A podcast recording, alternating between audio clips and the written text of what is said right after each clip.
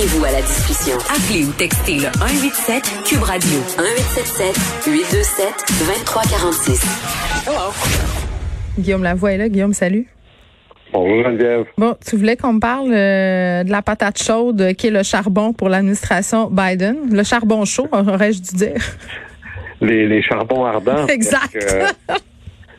Parce que là, et, c'est quand même impressionnant parce qu'il se passe des choses. C'est comme si on bougeait des colonnes du temple. Alors, il faut savoir que le charbon euh, aux États-Unis, politiquement, là, c'est aussi lourd ou presque que, par exemple, l'aluminium au Saguenay-Lac-Saint-Jean. Ah, vraiment? si vous parlez du pétrole.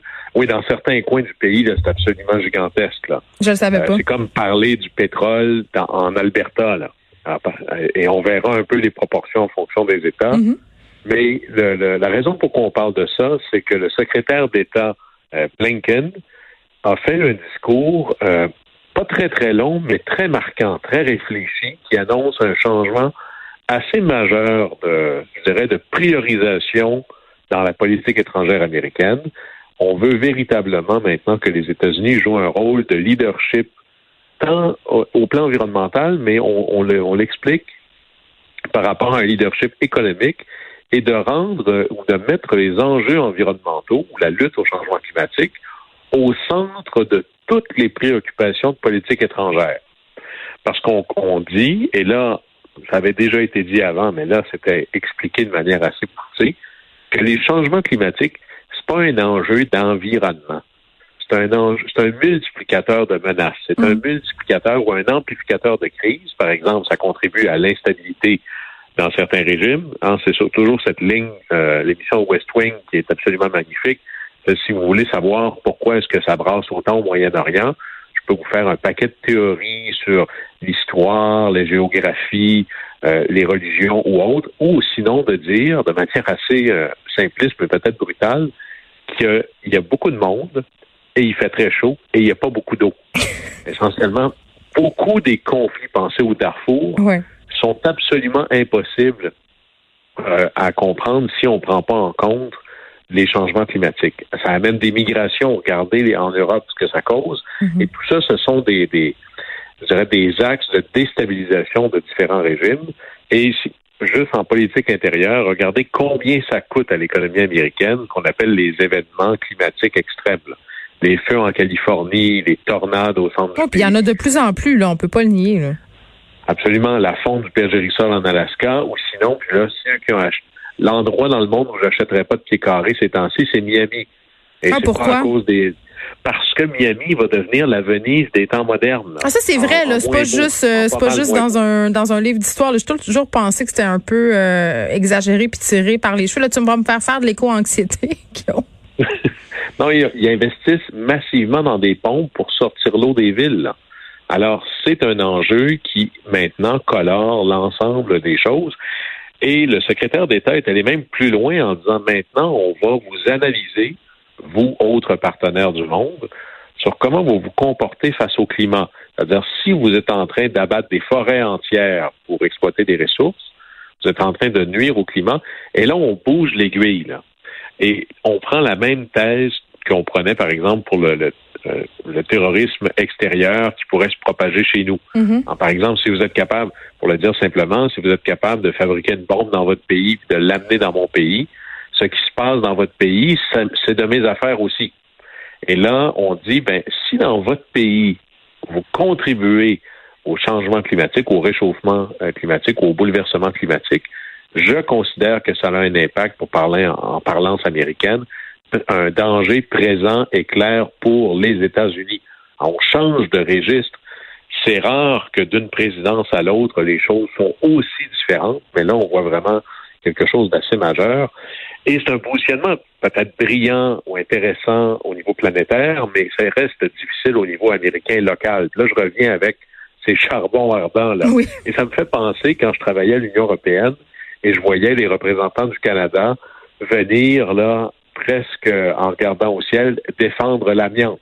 Hein, parce que l'amiante, ben, on en produit essentiellement au Québec. Et ben comme c'est ça qu'on vendait, on allait expliquer à l'Union européenne que c'est pas si dangereux que ça l'amiante. Oh oui, puis attends, on utilisait même euh, la phrase suivante là, que c'était le poumon d'une région là, c'était particulièrement malhabile rétrospectivement.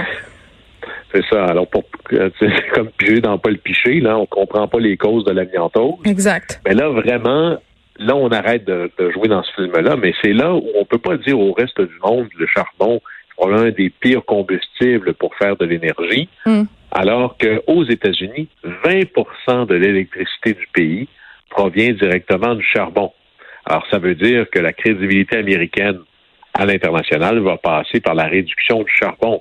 Et là, ça, ça devient difficile parce qu'au Wyoming, 40 du, 40% du charbon américain vient du Wyoming. Bon, le dernier démocrate qui a été élu là, probablement que ça fait quelque chose comme 150 ans. J'exagère un peu, mais à peine. Il y en a en Pennsylvanie, mais en Virginie de l'Ouest, la Virginie occidentale, c'est quand même 15% du charbon des États-Unis au complet. Et le sénateur qui vient de ce coin-là, c'est Joe Manchin. C'est une espèce en voie de disparition. Ce sont des démocrates conservateurs. Ben voilà, OK. Des démocrates pro-droit des armes et évidemment pro-charbon. Et là, l'enjeu est mathématique. On sait, il y a 50 sénateurs républicains, il y a 50 sénateurs démocrates. Manchin est dedans, là. Alors, comment est-ce qu'on va faire pour dire, je m'en viens fermer ton opération qui fait que les gens travaillent, un peu comme si j'allais en Alberta et je dis arrêtez de faire du pétrole. Si je m'en vais au Saint-Méry-Saint-Jean puis je dis mhm. arrêtez de produire de l'aluminium. Au-delà de l'argument environnemental, il y a des détresses économiques, sociales, familiales. Et c'est là où le vrai test de Biden va être comment est-ce qu'il va réussir, pas juste à avoir la collaboration d'un sénateur qui vient de ce coin-là, mais quel genre d'investissement on va faire pour accompagner ces villes-là, ces familles-là, ces régions-là dans la transition. C'est bien beau de dire qu'on va faire ça là, dans le mm. en théorie, mais dans le réel, là, ça va être quelque chose qui est, qui est vraiment autre chose. Parce que le prochain, la prochaine conversation, c'est avec la Chine, qui est en même temps un méga consommateur de charbon, mais en même temps un méga producteur d'énergie verte, mais plutôt aussi des, des instruments, des technologies d'énergie verte. Et là, si on veut être capable de jouer ce rôle-là, alors c'est un bel exemple que et, là, on revient presque à l'époque de Kennedy. Une des raisons pour essayer de faire le ménage dans la discrimination entre une population blanche et une population noire, c'était de dire, je suis pas capable d'aller à l'international et dire que les Russes oppriment des gens et respectent pas pleinement la liberté humaine quand je suis pas capable de le faire chez nous. Et c'est ça, c'est le, côté intéressant de cet enjeu-là, et peut-être aussi de voir qu'on sort l'enjeu du climat des maudits ministères de l'Environnement, qui sont essentiellement des gros bureaux de permis. Quand c'est important, il faut que ce soit dans le ministère où ils se décident des vraies choses. Les relations étrangères, la sécurité intérieure, les finances. Et là, c'est ça qu'on semble voir s'arriver aux, aux États-Unis. Euh, Guillaume, pour ceux là que ça intéresse, la relation que les États-Unis euh, entretiennent avec le charbon, il y a un super film euh, qui s'appelle A Most Violent Year, donc l'année de toutes les violences. Je sais pas si tu l'as vu là.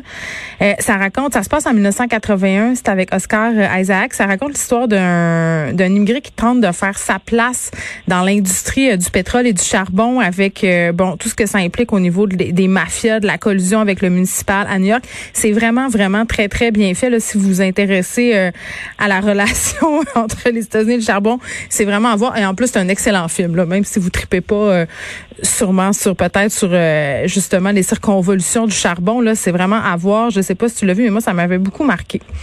Je ne l'ai pas vu. Je mets mais note ça. C'est quoi le nom encore? A, Most Violent Year, donc l'année de toutes les violences en français. C'est très, très bon. C'est un film qui a remporté plusieurs prix. C'est vraiment euh, très, très bien fait. Ça fait un peu penser au parrain, mais version charbon. Je dirais ça de même. mais mais, mais c'est pas... Euh, c'est ça, c'est très, très réussi. Euh, un vieux débat, à qui appartient l'espace maintenant? Ah, ça, ça va être fascinant. Et, c'est tellement, de plus en plus, là, moi j'ai cette théorie que hein, la politique, c'est ailleurs, ça veut dire que c'est de la politique chez nous. Mm-hmm. Les États-Unis ne vont plus dans l'espace. On a grandi en voyant le drapeau américain là, planté sur la Lune fièrement eh bien, les États-Unis, ils vont plus dans ce sens. C'est-à-dire qu'ils y vont encore, mais ils ont juste plus de moyens pour y aller. La NASA, maintenant, a décidé de ne plus y aller directement. En gros, on a donné au privé. C'est comme si on vendait la STM, mais on disait on va juste prendre des autobus privés. C'est à peu près comme ça que les Américains vont dans l'espace. Soit ils utilisent des agences étrangères, les Russes ou l'Agence spatiale européenne, ou sinon des promoteurs ou des, entreprises privées, comme un autobus privé. Et là, SpaceX de Elon Musk, c'est exactement ça. Alors, quand on envoie des satellites euh, dans l'espace, ben, ce sont des autobus comme ceux-là qui ont le travail de faire ça. Et là, on vient à la base, c'est-à-dire à quoi ça sert d'aller dans l'espace? C'est vraiment l'endroit par excellence de la projection de la puissance. pourquoi aller dans l'espace? c'est comme un concours de zézette, on dirait, les, missions spatiales à un moment donné. Moi, je vois, je vois quand même quelque chose de, peut-être plus noble là-dedans, qui nous connecte avec euh, qui on est comme espèce. C'est-à-dire que moi, je pense que c'est indissociable de l'ADN humain le désir profond d'exploration. C'est exactement la même chose que les explorateurs qui s'embarquaient sur des coquilles de noix pour aller euh, au loin dans les océans. C'est le gars qui sort de sa caverne, c'est d'aller euh, toujours un peu plus loin. Et, et c'est profondément humain, ça. C'est aussi un objectif national mobilisateur. regardez la course à l'espace. John F. Kennedy avait fait ce grand discours. Les États-Unis, à ce moment-là, n'avaient aucune espèce d'idée comment ils allaient faire ça en disant, nous choisissons, on est en 62, je pense, ou en 61, il dit on s'en va sur la Lune avant que la décennie soit finie, et c'est ça qui va arriver.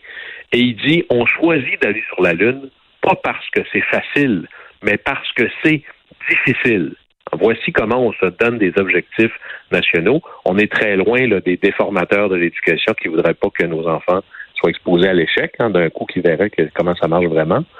Mais c'est une capacité aussi de, de mobiliser le meilleur de nos efforts, être capable de se démontrer qu'on est capable d'être capable de se dire, voici comment mon modèle à moi est capable de réussir. Et à chaque fois qu'il y a eu l'exploration par des sociétés, c'est toujours aussi une preuve que parce qu'on avait comblé nos besoins premiers. Là. C'est un pour luxe. Être capable de se projeter. Hmm. Pour être capable de se projeter, ben, il faut avoir réglé d'autres problèmes. Et dans un monde où on revient avec une certaine concurrence entre les entreprises, les pays, les technologies, surtout les modèles politiques, ça revient, ça. On est allé aussi sur la Lune pour montrer que notre modèle à nous était meilleur que le modèle des Russes. Ben là, maintenant, c'est le modèle chinois, c'est le modèle russe qui redeviennent des véritables concurrents. Et c'est aussi une manière d'organiser ce que j'appelle les 50 prochaines années. la course à, l'espace remportée par les Américains a permis d'avoir un système GPS, par mm. exemple, qui est essentiellement américain. L'architecture spatiale est, sur des fondamentaux, américains. Bon, après ça, les Européens ont essayé de mettre quelque chose en place, etc. Mais imaginez tout ce qui, dans nos vies, dépend d'un localisateur GPS. Eh bien, c'est une conséquence directe du leadership américain gagné dans la course à l'espace. Alors, qui va contrôler, qui va avoir l'architecture des 50 prochaines années? Peut-être que ça joue justement dans cette nouvelle course à l'espace qu'on est en train de vivre. il y a quelque chose quand même d'un peu mégalo là-dedans. Là, tu parlais d'Elon Musk avec son SpaceX. Moi, je pas oublié le saut dans le vide d'un parachutiste euh, qui a été organisé avec Red Bull. Tu sais, dans, je me rappelle encore des pieds du gars sur le bord de la stratosphère euh, quand il s'est plongé là-dedans. Je, je comprends que c'est impressionnant et tout ça, puis je comprends que les expéditions dans l'espace, c'est surtout pour la science, pour ramasser des données scientifiques. Mais quand l'entreprise privée s'en, sert et devient un joueur, je ne sais pas, j'ai comme un j'ai comme un petit bémol. Justement, si on veut rester dans cette idée de noblesse dont tu nous parlais précédemment. Ah mais là, l'innovation arrive toujours essentiellement de la même manière, mais c'est au rôle de l'État après ça d'encadrer pour mieux permettre ça. Mais faut être capable de. C'est un peu comme faut lancer un joueur qui est le privé, mais avec juste assez de corde pour pouvoir le ramener quand il va aller trop loin. C'est vrai. Guillaume, merci. Au plaisir.